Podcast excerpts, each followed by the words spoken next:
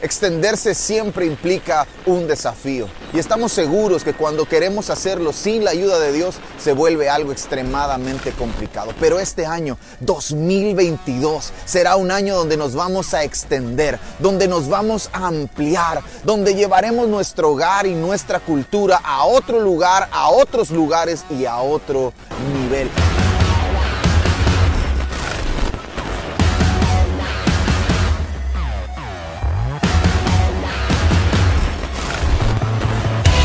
Será un año donde seguiremos creciendo, donde seguiremos multiplicándonos, donde no nos faltará la provisión de Dios para la visión que Él mismo nos está entregando. Y por supuesto, seguiremos haciendo honor a nuestro nombre. Restauración seguirá siendo parte de nuestra cultura, de nuestra genética, de algo que hacemos, porque eso somos, Iglesia Restauración.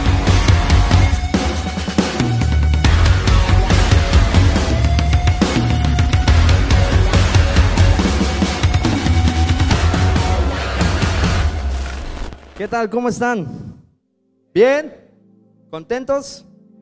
Excelente. Muy bien. estoy, honestamente, estoy súper emocionado. Eh, tengo una palabra que ha transformado nuestra vida junto a la de mi esposa. Em, hemos estado poniendo en práctica algunas cosas y hemos tenido algunos resultados y estoy muy contento, muy emocionado de compartirlo con todos ustedes el mensaje que tengo el día de hoy es un mensaje muy práctico y estoy seguro que lo vas a poder, lo vas a poder poner en práctica el día de hoy si tú lo decides. Y quiero comenzar y por título este mensaje lo he titulado Quiero, pero no puedo.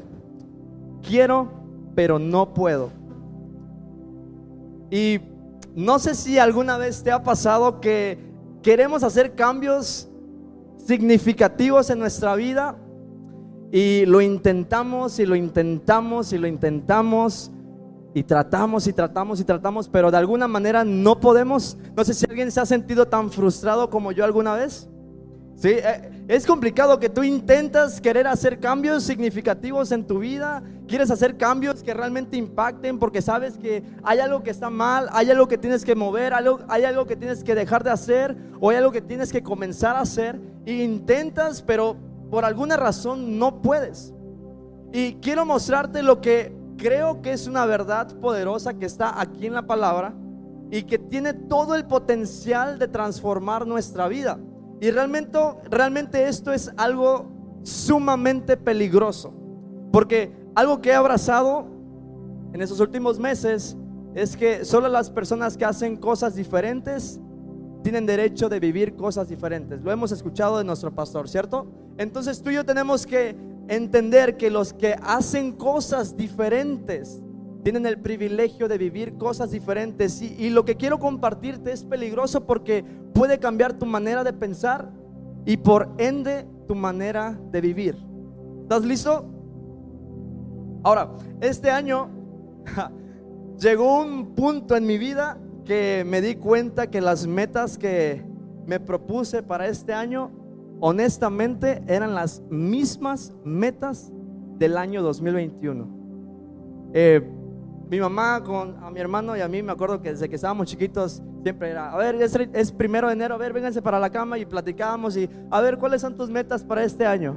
Y era algo que habitualmente lo hacíamos, constantemente, ¿no? Y, mi mamá era de que, a ver, te propusiste este año hacer esto y, ahí estaba constantemente eh, observando, analizando si realmente estábamos cumpliendo con lo que nos habíamos propuesto. Y yo me di cuenta, eso es algo que se nos quedó arraigados año con año nos proponemos cosas, pero yo me di cuenta que lo que me propuse este año era lo mismo del año anterior y lo mismo del año anterior y lo mismo del año anterior. ¿Alguien, ¿alguien le ha pasado eso? No sé si lo has analizado. Y es que quizá comenzamos con algo, todo va bien dos días, una semana, tres semanas, y luego por alguna razón tendemos a caer en la misma acción, hábito o costumbre. Es más, las estadísticas dicen que el 80% de los propósitos de Año Nuevo se vienen abajo la segunda semana de febrero. Eso es lo que dice la estadística. Lo que tú te propusiste el primero de enero, para el 14 de febrero probablemente el 80% de esas cosas ahí se quedaron. Y yo me preguntaba, oye, ¿por, qué sucede esto? O sea, ¿por qué es que comenzamos algo y todo va bien y por alguna razón pasa un tiempo y nuevamente volvemos a caer? Y no sé cuál sea tu situación. Ah, quizá necesitas alimentarte mejor. Me he topado este año con muchos que quieren dejar la coca. No sé cuál sea tu situación, necesitas a lo mejor alimentarte mejor y no es un asunto físico, sino es un asunto de salud. O sea que estás a lo mejor con un asunto de salud y, tu doctor ya te dijo, oye, eh, necesitas bajarle a esto porque te está provocando un problema. O quizá tu asunto sea el comenzar a hacer ejercicio. Igual, por lo mismo, por un asunto de salud, déjate tú del tema físico. Quizá es comenzar a leer tu Biblia. Quizás sea dejar algún hábito que no honra a Dios. Lo que veo, lo que escucho. Quizás sea dejar de fumar. Quizás sea dejar de tomar. Quizás sea controlar tu, temperamento. Quizás eres demasiado explosivo. O quizás eres demasiado aprensivo. Y cualquier cosa te atribuyes. Y eso te genera inseguridad. Y por lo tanto rechazo. Y, por lo, y, escuché algo que el, que el que tiene rechazo, siembra rechazo. Y es un ciclo. Quizás sea el dejar de comprar cosas innecesarias. Quizás sea el comenzar a ahorrar. Mira, no sé cuál sea la situación por la que tú estés pasando.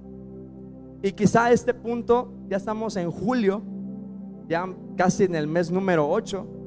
Y quizá a este punto ya te, ya te hayas dado por vencido. Y sea lo que sea que estés pasando, hoy quiero decirte que puede ser el día que puede dar, tu vida puede cambiar eh, con un giro de 360 grados si tú y yo escuchamos lo que Dios tiene para nosotros en esta tarde. Porque algo estoy seguro, Dios no nos ha llamado a vivir en derrota.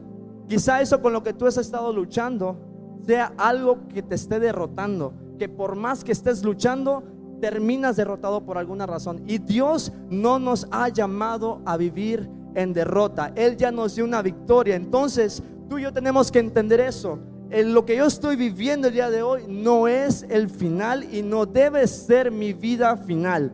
Debo de progresar. ¿Estás conmigo? Ahora, esto lo hacemos con la ayuda de Dios. No podemos nosotros solos. No es en nuestras fuerzas, sino en las de Él. Amén. Y quiero que leamos un pasaje que me encanta, es Primera de Corintios 9:24. Perfecto. Eh, comienza el apóstol Pablo diciendo esto. ¿No se dan cuenta de que en una carrera todos corren, pero solo una persona se lleva el premio? Así que corran para ganar. Todos los atletas se entrenan con disciplina. Lo hacen para ganar un premio que se desvanecerá, pero nosotros lo hacemos por un premio eterno. ¿Estás conmigo? Por eso yo corro cada paso con propósito no solo doy golpes al aire, disciplino mi cuerpo como lo hace un atleta. Lo entreno para que haga lo que debe hacer. De lo contrario, temo que después de predicarles a otros, yo mismo quede descalificado. Y eso es increíble. Ahora te quiero dar un contexto. Pablo hizo esta metáfora de una competición, ¿cierto? Corinto era una, era una ciudad que se encontraba, que se encuentra en Grecia. Hoy en día la ciudad de Corinto no es la misma de la que se está hablando aquí, ya, ya son ruinas, pero hay una ciudad actualmente que se llama Corinto. Y en esta ciudad en Grecia era el host de las Olimpiadas. ¿Estamos de acuerdo? Eh, eso es Corinto en la, en la antigüedad. Y Pablo en Hechos capítulo 18 narra que Pablo visita Grecia. Yo me imagino que él visitó Grecia y vio todos los dioses que, que tenían por ahí. De hecho, hay un pasaje 18, Hechos capítulo 18 que dice, wow, veo que sois muy religiosos. Porque me imagino que vio a Aristóteles, vio a todo el montón de humanismo que había por ahí. Y los investigadores dicen que probablemente en esa visita a Grecia, él se topó con este tipo de juegos. Por lo tanto, él observó cómo se preparaban esos atletas y comparó la vida cristiana, la vida que tú y yo corremos constantemente con un maratón o con un asunto de una competencia. Y Pablo le escribía a un grupo de gente que valoraba el asunto de las competiciones. Y que celebran con emoción las victorias. Los griegos son personas, eran personas que constantemente se la pasaban estudiando. Tú ves el montón de pensadores que constantemente estaban como filosofando, siempre se preparaban. Es más, había competencias hasta para recitar un poema. Todo lo hacían deporte. Eran personas que constantemente se preparaban. Y Pablo le, le escribió a este grupo de gente que celebra las victorias con euforia. Y lo que más me encanta de este pasaje es lo que dice el versículo 24. Dice, si van a correr, corran para ganar. Ahora, no me tienes que levantar la mano si tú no quieres, pero quiero que lo analices un momento. Quiero hacerte una pregunta. ¿Cuántos aquí genuinamente les gusta ganar? Y Sí, sí, sí. Sí. Quizá estés pensando, ah, oye, pero ese es un mensaje muy humanista, eh, el sermón de la prosperidad y, todo eso, ¿verdad? Pero yo quiero recordarte algo. Tú y yo, la, la palabra dice que tú y yo estamos en una batalla. ¿Estás conmigo? La vida espiritual es una batalla. Y estoy seguro que tú no quieres perder esta batalla. Tú y yo estamos aquí para salir victoriosos.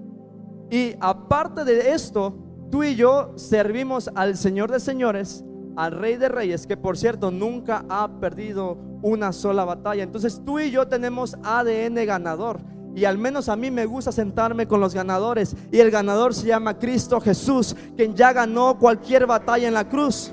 Y sí, sí me gusta ganar, honestamente me gusta ganar. No es un asunto humanista, es un asunto de nuestro ADN. ¿Estás conmigo?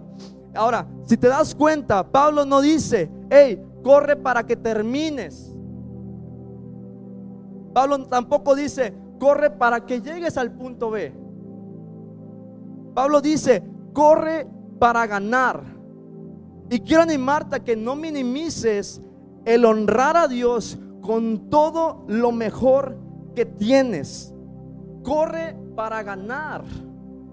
Y si volvemos a las escrituras, vemos varias asignaciones cuando el Padre se acerca o Jesús mismo se acerca y da encomiendas a algunas personas. Primero Josué, podemos ver en Josué capítulo 1 y le dice, hey Josué, esfuérzate y esfuérzate. Es decir, si vas a hacer algo, lo vas a hacer con tu mejor esfuerzo, lo vas a hacer de la mejor manera. Número dos, el Padre a Adán y a Eva el padre le dice, hey, ustedes dos sean fructíferos, multiplíquense, llenen la tierra, señoren, sojuzgad la tierra, es decir, conquisten, conquisten. Es decir, si van a estar en la tierra, hagan algo bueno con esa tierra. Y por último, Jesús también les dijo antes de irse a los discípulos, vayan por toda la tierra prediquen el Evangelio, hagan discípulos, bautícenlos en el nombre del Padre, del Hijo y del Espíritu Santo. Jesús no dijo, hey, no hagan nada, quédense aquí, no se cansen, no caminen, no, no, prediquen. Jesús los mandó a trabajar, a ganar almas, a salvar gente. Es decir, en cada cosa que hacemos como seguidores de Jesús, lo hacemos para el Señor entonces no minimicemos nunca el dar lo mejor de nosotros, porque es para el Señor. Si vas a correr, quiero animarte a que corras para ganar. ¿Vamos bien? Ahora entonces, si tenemos ADN ganador, si la instrucción fue corre para ganar, ¿por qué no estamos ganando? ¿Por qué estamos estancados? ¿Por qué hay cosas en las que no estamos progresando? ¿Por qué no podemos alcanzar metas que realmente queremos alcanzar, que, está en nuestro corazón hacer? ¿Y por qué no lo podemos hacer? ¿Por qué no podemos cambiar cosas que realmente queremos cambiar? Y honestamente, muchas veces como cristianos, nuestro peor error es querer encontrar la super mega gran revelación algo grande que supuestamente va a cambiar nuestra manera de pensar. Y el Evangelio es algo tan práctico, di conmigo, el Evangelio es práctico. Y no tenemos que complicar las cosas. Hoy quiero mostrarte algo de lo que Dios me ha estado hablando estos últimos meses. ¿Por qué no podemos cambiar? Quiero darte una respuesta. Porque has estado solo tratando de cambiar. Y quiero que lo pienses por un momento. Muchos cristianos han adoptado esta idea de tratar cosas. Por ejemplo, te preguntan, ¿qué haces? ¿Qué haces? Y tu respuesta o nuestra respuesta más eh, normal puede ser, estoy tratando de servir a Dios, tratando de hacer ejercicio, tratando de ahorrar, tratando de no faltar a mi grupo conexión, Estoy tratando de leer la Biblia, estoy tratando de levantarme temprano, estoy tratando de dejar de fumar, estoy tratando de ver cosas que no honran a Dios, estoy tratando de no enojarme tanto, estoy tratando de ya no, ya no preocuparme, estoy tratando de ya no gastar tanto, estoy tratando, estoy tratando, estoy tratando y solo tratamos. Solo tratamos. Estoy tratando y haciendo lo mejor que puedo.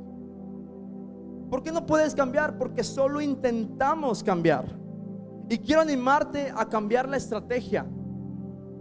Quiero animarte a que cambiemos, tú y yo cambiemos la estrategia, que dejemos de intentar y comencemos a entrenar. ¿Por qué? Porque los intentos, y esto es algo poderoso, los intentos nunca alcanzan resultados constantes. Y quiero que veamos la diferencia entre estas dos palabras, entre, intento y entrenamiento. Intento. ¿Qué es intento? Tengo aquí una definición y es, me, me gusta esa definición. Dice, es la intención de cambiar con un mínimo compromiso. Con un mínimo compromiso. Por lo general, cuando solo intentamos, estamos planeando en algún momento fallar. Siempre que intentamos algo, por lo general, estamos planeando fallar. Y te quiero contar algo que sucedió hace tres meses. Hace tres meses, junto con Rosa, mi esposa, comenzamos un reto que era de tres meses. Era comenzar a hacer ejercicio y era todo un plan de alimentación, de, ejercicio, de trabajo fuerte, de, de estar constantemente tres meses. Y antes de esos tres meses comenzamos a ir al CrossFit, íbamos todos los días, lunes a, viernes, no faltábamos, era una hora diaria. Y honestamente estuvimos febrero, marzo, abril, y honestamente yo no vi ningún cambio en mi vida. O sea, yo no vi ningún cambio. Estábamos gastando, aparte de nuestro dinero, tiempo, eh, aparte que es cansado, ¿verdad? Entonces, yo de repente empecé a ver gente entró el mismo día que yo y, lo veía y dije, bueno, ¿y este por qué sí está teniendo cambios? ¿Por qué yo no estoy teniendo ningún cambio? Y me acerqué y le digo, oye, ¿qué estás haciendo? O sea, entramos el mismo día.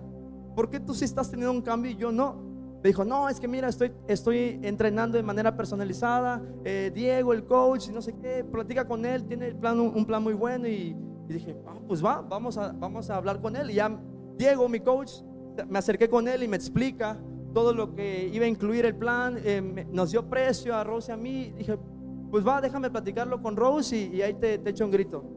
Y llegamos a casa, lo platicamos, me dice Rose, va, está bien, hay que, hay que hacerlo, hay que intentarlo, ¿no? Hay que intentarlo. Entonces le dije yo a Diego, va, mañana te veo, mañana hacemos el pago y ¿cuándo comenzamos? No, pues el lunes. Fui el viernes, y ya me comentó cómo iba a estar la onda y, y me dijo, va, te veo el viernes entonces a las doce y media. Y le dije, va, me dice, sale pues Johnny, que te vaya bien, dale, está bien. Y yo se me salió decir esto, escucha bien, vale, lo vamos a intentar a ver qué pasa.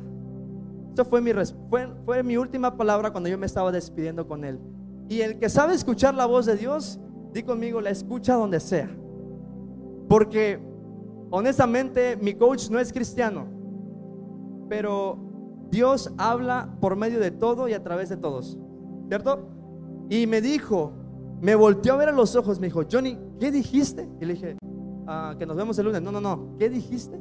Ah, que lo vamos a intentar a ver qué pasa. No, no, no, no, señor, me dice. Yo no voy a estar dos horas todos los días para ver si lo logras. No voy a gastar dos horas de mi tiempo para ver si tú logras cumplir con el objetivo. Y me quedé. Me dice, no, no, no, no, no. Señor, ¿usted se va a comprometer, sí o no? Sí. Ok, entonces te vi el día lunes porque en tres meses vamos a lograr un resultado. Mi reputación está sobre ti.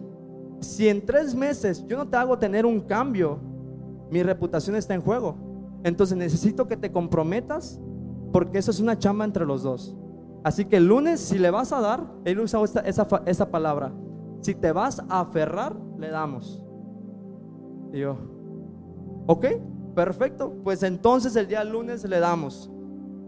Y la verdad yo llegué a mi casa con todo esto en mente. Dije, en la torre ya voy a comenzar ahora sí de verdad me mostró cómo estaba mi esquema físico y me dice, Johnny, pues mira, tú pesas en este momento 94 kilos. Tu peso ideal debe ser 70 kilos. Es decir, estás 24 kilos arriba. Yo, híjole, tres meses tengo que bajar 24 kilos. Está complicado. Y me traje toda esa información a casa. Honestamente me viene el espejo y todo esto que me dijo. Yo dije, no, la verdad no lo vamos a lograr. Y me desmotivé por un momento, pero es como si el Espíritu Santo me dijera, ¿cómo que no lo vas a lograr? Sí lo vas a lograr. Sí lo vas a lograr, comprométete. Y el día lunes fui y comenzamos esta carrera. Esa semana termina el reto. Y hoy peso 71,500. Me falta un kilo para llegar a la meta. Pero no hubiera sido si no hubieran estado esas palabras. Y quiero que analicemos qué es entrenar a diferencia de, de intento. Me encanta la definición de entrenar. Es muy diferente a intentar. Entrenar es un compromiso real y completo para alcanzar un resultado en específico. La diferencia es que cuando intentas solo tenemos la esperanza de ver un cambio.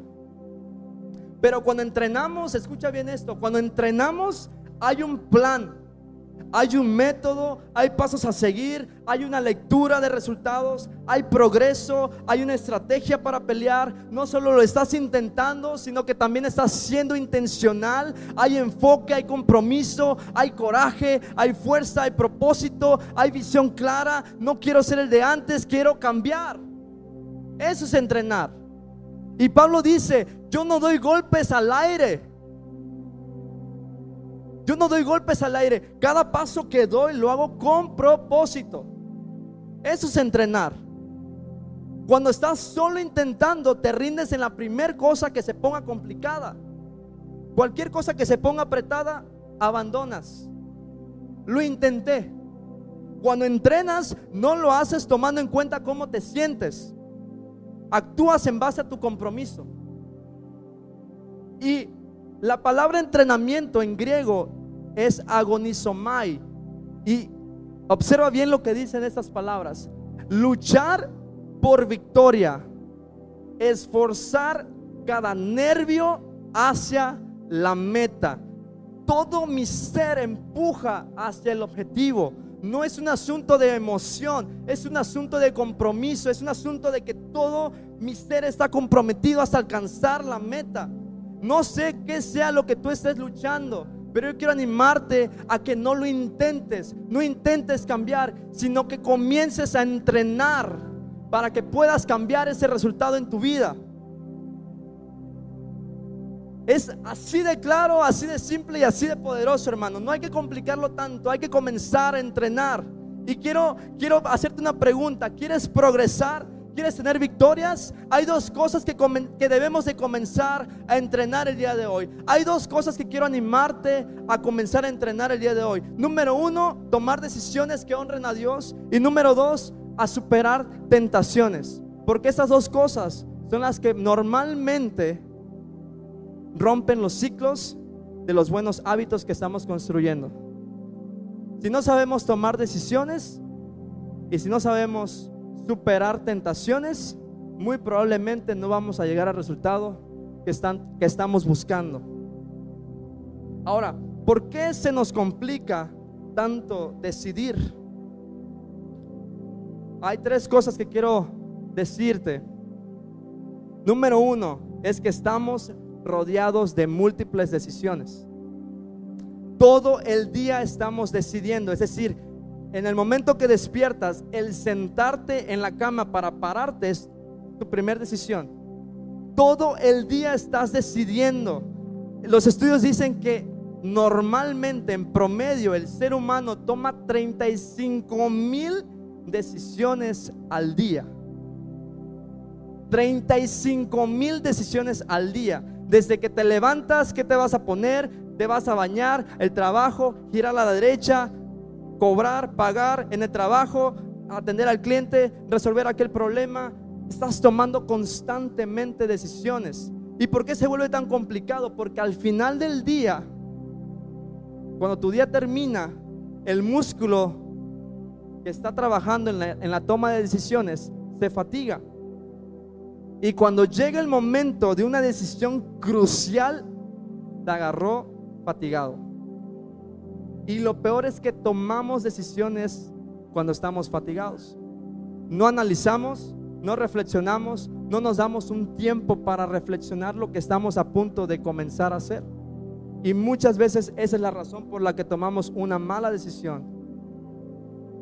No tomes decisiones fatigado. Si es una decisión crucial, date un tiempo a que, tus, a que tu mente se refresque y puedas otra vez volver a analizar las, las opciones, las diferentes alternativas y ahora sí tomar una decisión. Número dos, tenemos miedo de tomar una mala decisión porque seamos honestos, nos da miedo salir del destino que Dios tiene para nosotros. Nos da miedo equivocarnos como cristianos.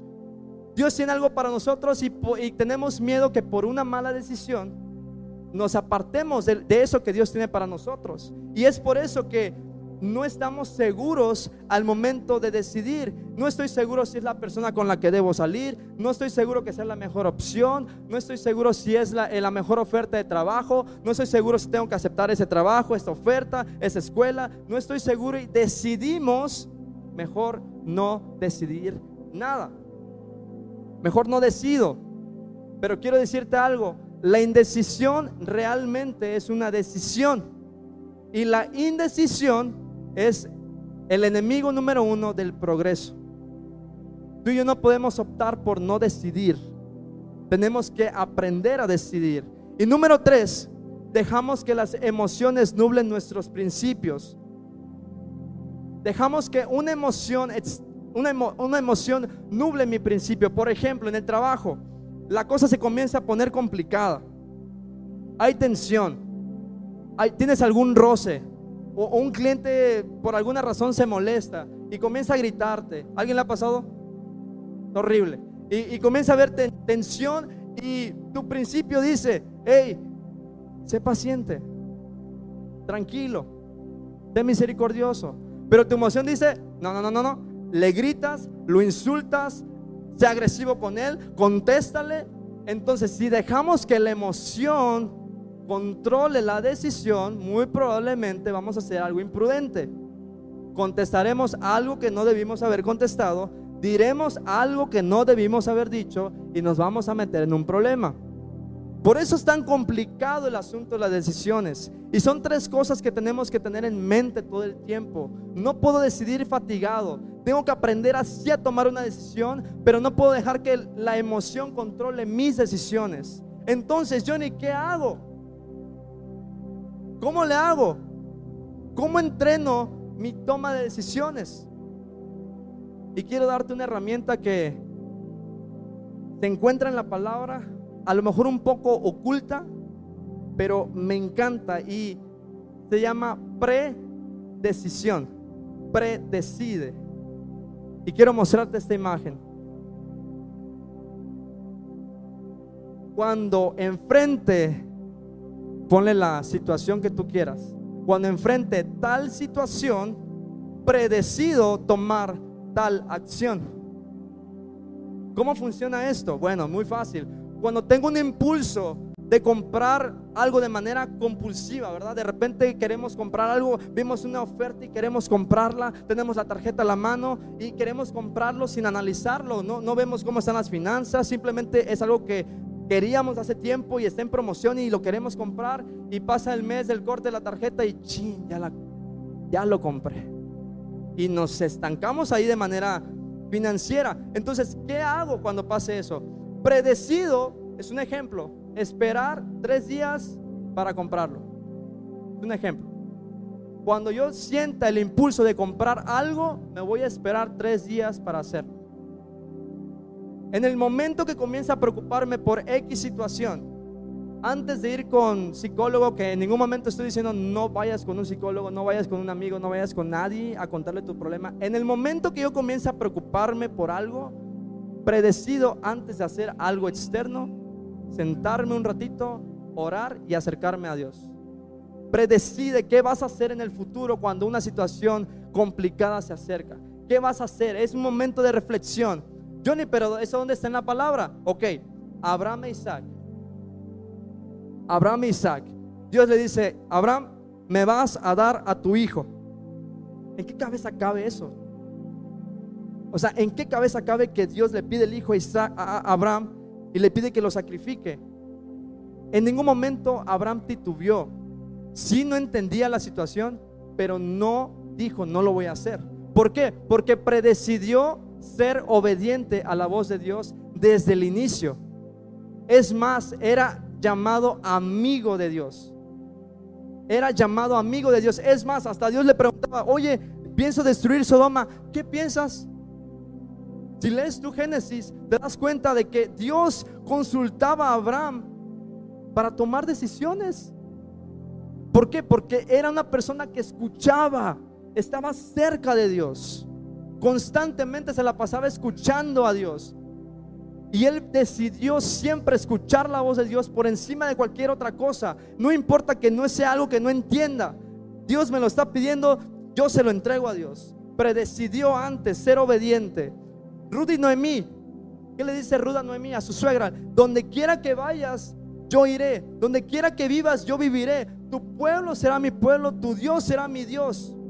Donde mueras, moriré yo. Predecisión. Se predeterminó. ¿Estás conmigo? Daniel en la comida en, en, Babilonia, Daniel fue encerrado.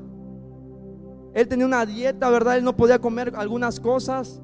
Lo encierran en Babilonia y el rey le manda dar comida y vino. Y Daniel en la palabra dice, predecidió no tomar el vino, no contaminarse con la comida que estaban dando en el palacio. Predecisión. Este tema de la, de la predeterminación, predecisión, es algo que en la Biblia se encuentra una y otra y otra vez.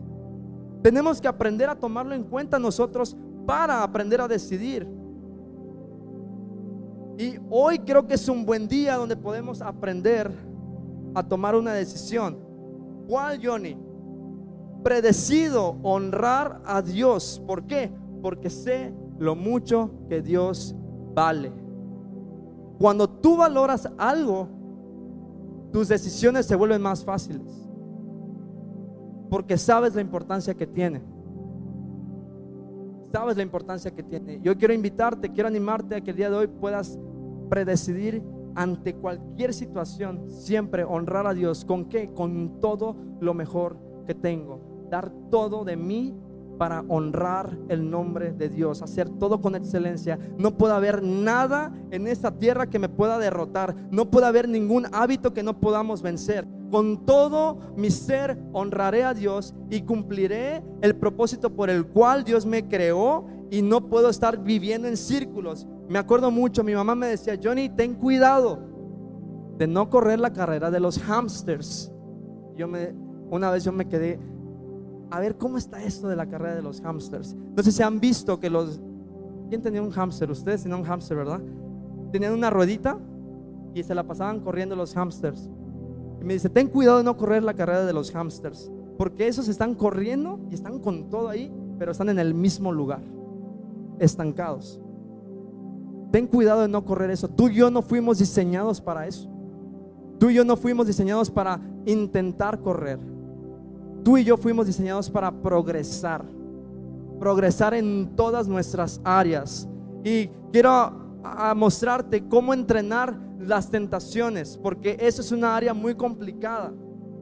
Es un área muy complicada porque tenemos que aprender a predecidir, a estar preparados. Las veces que tú y yo caemos en una tentación es por una sencilla razón, porque no estamos listos. Caemos en las tentaciones porque no estamos listos. Corintios capítulo 16, versículo 13. 13. Dice, estén alerta, permanezcan firmes en la fe, sean valientes, sean fuertes, estén alerta, dice el apóstol Pablo. ¿Por qué estén alerta? Estén listos, estén preparados. ¿Por qué? Porque el enemigo viene por nosotros. El enemigo va a venir por nosotros. Pedro dice que el, león anda como, el enemigo anda como león rugiente buscando a quien devorar. El enemigo viene por nosotros. Por lo tanto, tú y yo tenemos que tener la guardia lista. Tenemos que estar preparados. No podemos andar por la vida a ver si se nos presenta algo o no. Tenemos que estar listos. ¿Quieres vencer? Necesitas estar listo para vencer cualquier tentación. La mayoría de las veces que caemos es porque no estamos listos. Y quiero darte dos tips para vencer las tentaciones. Dos tips. Mueve tus límites y planea un escape. ¿Está por ahí la cinta? Si se pudo la cinta, la cinta, la cinta, la cinta. Dani, ¿me ayudas? Esa es la parte más práctica del mensaje. Quiero, quiero mostrarte algo muy, muy práctico.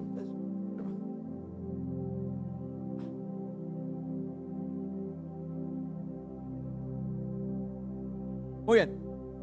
Mueve tus límites. Voy a intentar mostrarte esto de manera práctica, pero es algo que sucede en la vida espiritual. ¿ok? Me vas a ayudar a ponerla así.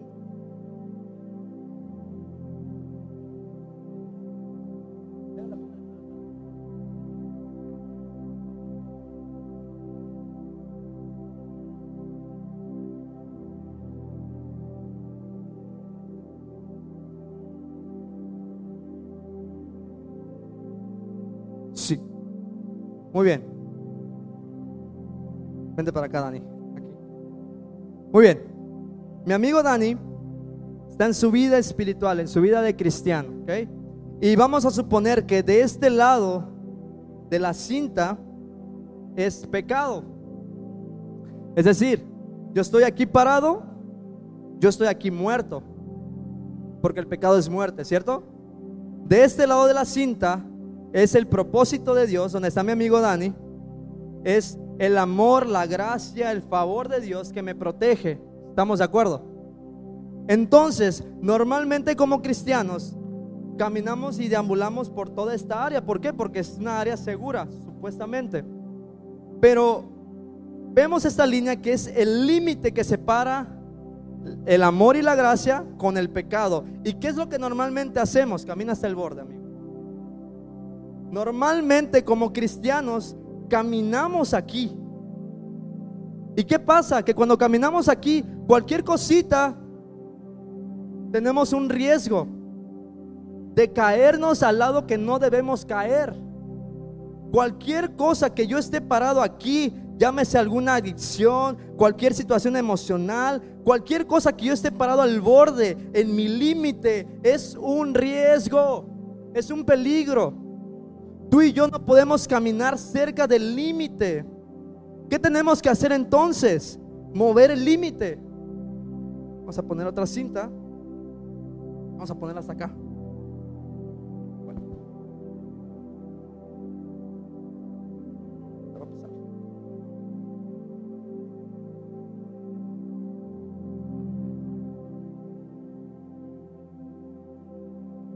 Tenemos que aprender a mover nuestros límites. ¿Qué tengo que hacer entonces?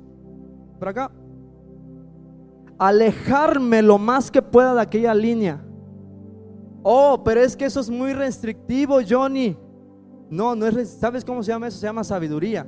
Si yo sé que esta línea de acá se llama peligro y yo tengo un riesgo, aunque estoy aquí, pero hay un riesgo de caerme, yo quiero estar lo más alejado del peligro. Por lo tanto, voy a mover mi límite a un límite todavía más seguro. ¿Cómo es esto? Gracias, amigo. Un aplauso para mi amigo Dani, por favor. ¿Cómo es esto? Bueno, muy sencillo. Por ejemplo, si eres compulsivo, pues no te lleves tu tarjeta de crédito a las Américas. No te la lleves. En la aplicación del móvil también tiene opción de, reducir el límite. ¿Para qué? Para que no se te hagan compras automáticas. Reduce, mueve tus límites. Apaga tu tarjeta, bloquea tu tarjeta. ¿Tienes, ¿Tienes un problema con esas compras? Dale tus cuentas a alguien para que sepas cuando tú vayas a hacer una compra que alguien más la sepa. Mueve tu límite. Cuando vayas a comprar al súper, solo lleva el presupuesto para no excederte. Por ejemplo, ¿cuántos hacen presupuestos? Debes hacer presupuestos. Oye, ¿cuánto me voy a gastar en el súper el día de hoy? Mil pesos. Ok, mil pesos me llevo y ya. Si me llevo mil doscientos, probablemente se me atore la coca. Probablemente se me atore unos gancitos. Y ya son mil cien pesos. Mueve tu límite. Llévate nada más el presupuesto. No te lleves más. Llévate en efectivo. No lleves tu tarjeta de crédito. Tienes problemas con conversaciones indebidas. Dale tu cuenta a tu esposa, dale tu cuenta a algún amigo. Mueve tu límite. Mueve los límites. Elimina contactos. En, el celular también tiene, tiene opción de restringir páginas, contenido. Mueve tus límites. No quieres caer en tentaciones, elimínalas hoy. No esperes a que llegue el momento de la tentación. Elimínalas hoy. Mueve el límite y número dos, planea un escape. Y el mejor ejemplo de todo esto en la Biblia es lo que sucedió con José y la esposa de Potifar. Está en Génesis capítulo 39, versículo 11. Y cuenta la, historia que José era una persona muy guapa, dice la Biblia que era una persona, era muy guapo y de, de buen parecer, fornido y Aparte de eso, era una persona responsable, era el administrador de la casa de Potifar, estaba a cargo de un montón de cosas. Potifar dice la palabra que no se preocupaba por nada excepto de que iba a comer. ¿Por qué? Porque José hacía todo. José era un joven muy apuesto y bien fornido, pero José tenía una situación. La esposa de Potifar lo estaba acechando. Y hay una parte en la palabra que me encanta, que es el versículo del 11 al 12, Génesis capítulo 39, 11 y 12 dice, de cierto día, sin embargo, José entró a hacer su trabajo y no había nadie más allí. Ella llegó, hablando de la esposa de Potifar, lo agarró del manto y le ordenó, vamos, acuéstate conmigo. José se zafó de un tirón y dejó su manto en sus manos de ella al salir corriendo de la casa. Qué fácil hubiera sido para José Qué fácil hubiera podido, él pudo haber cedido. ¿Por qué? Porque número uno, estaba soltero. Número dos, era joven, era guapo, tenía autoridad en la casa. Y aparte de todo, ella se le insinuó. No fue él, ella se le insinuó. Pero él predecidió honrar a Dios y a Potifar y decidió huir. ¿Por qué? Porque él dijo, es mejor tener un buen nombre que tener un buen manto predecidió, si me agarra, cuando, porque la historia si tú la comienzas a leer, dice que ya eran varias ocasiones. Esta fue la última, pero ella tenía, ella ya había estado con él insinuándosele varias ocasiones. Y él predecidió honrar a Dios y honrar a Potifar y huyó. Hermano, las tentaciones no se enfrentan. Las tentaciones no se enfrentan porque no somos lo suficientemente fuertes para resistirlas, así que mejor hay que huir de las tentaciones. Y quiero darte una noticia, y con esto voy terminando, chicos. Quiero darte una noticia. Tú serás tentado. Si no lo sabías, serás tentado. Pero la buena noticia es que nuestro Dios es fiel. Primera de Corintios capítulo 10, versículo 13. Me encanta lo que dice esta versión, la NBI. Dice, ustedes no han sufrido ninguna tentación que no sea común al género humano, pero Dios es fiel y no permitirá que ustedes sean tentados más allá de lo que puedan aguantar. Más bien, cuando llegue la tentación, Él les dará también salida a fin de que puedan resistir. Hermano, quiero decirte esto, siempre hay una salida. Para cualquier tentación, Dios es bueno, Dios es justo, Dios siempre es fiel. Y si hay una tentación, también hay una salida. Y es Dios quien te la muestra y te está diciendo, hey, esta está enfrente de ti, pero hay una puerta aquí atrás en la cual te puedes escapar. Hay una salida aquí. El enemigo vendrá a atacar, pero hay que predecidir estar listos. Hay que predecidir mover nuestros límites, planear nuestro escape. Y no sé qué área es la con la que tú estés luchando el día de hoy. Pero quiero animarte a predecidir honrar a Dios en todas las áreas, en todas tus áreas. Mira, quizá no podemos tener una lección completa de cómo resolver cada área, pero entrenamiento, una de las cosas de las definiciones de entrenamiento es hacer lo que puedo hacer hoy para que me habilite a hacer más el día de mañana. Hace una semana con Aldair, ¿verdad? Cargamos, nos pusieron a hacer pesos máximos, cargar pesas o, mancuernas, eh, ¿cómo se llaman? Discos. el peso máximo y de la primera vez que lo hicimos a este día cargamos un peso impresionante. O sea, en la cabeza no cabía cómo es posible que yo pueda mover eso. ¿Por qué? Porque decidimos hacer algo un día y constantemente me habilitó a lograr algo el día de hoy. Quizá no te puedo dar una, una resolución para cada problema, pero yo quiero darte estas dos, lo que acabamos de escuchar el día de hoy. Aprende a tomar decisiones predecide. Y número dos, supera tus tentaciones. Estas dos herramientas es algo que estoy seguro que podemos poner en práctica hoy y que a medida que avancemos nos va a habilitar para hacer mucho más cosas el día de mañana. No sé qué estés tú luchando el día de hoy. Quiero que te pongas sobre tus pies. Pero quiero animarte a que comencemos a entrenar hoy. Que comencemos a entrenar hoy con lo que tengamos. Para que nos habilite y podamos hacer mucho más.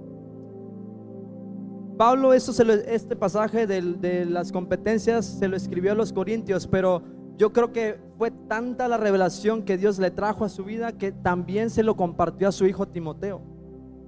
Primera de Timoteo capítulo 4 versículo 8. Quiero que leas esto.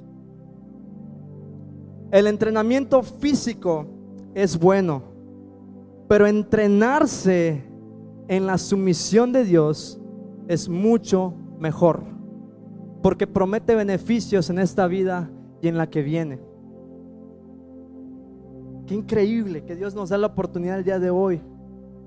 Nos da la, la oportunidad el día de hoy de mover límites, nos da la opción de tener una salida alterna, pero debemos de comenzar hoy a tomar una decisión y es honrar a Dios en cualquier área de mi vida. Cierra ahí tus ojos donde tal? Hola, soy Toño del Río, pastor de Iglesia Restauración Cancún y queremos agradecerte que hayas estado con nosotros en esta transmisión. Espero que el mensaje te haya bendecido, te haya animado, haya fortalecido tu fe porque todavía queda mucho por hacer. Así que nos vemos en la próxima.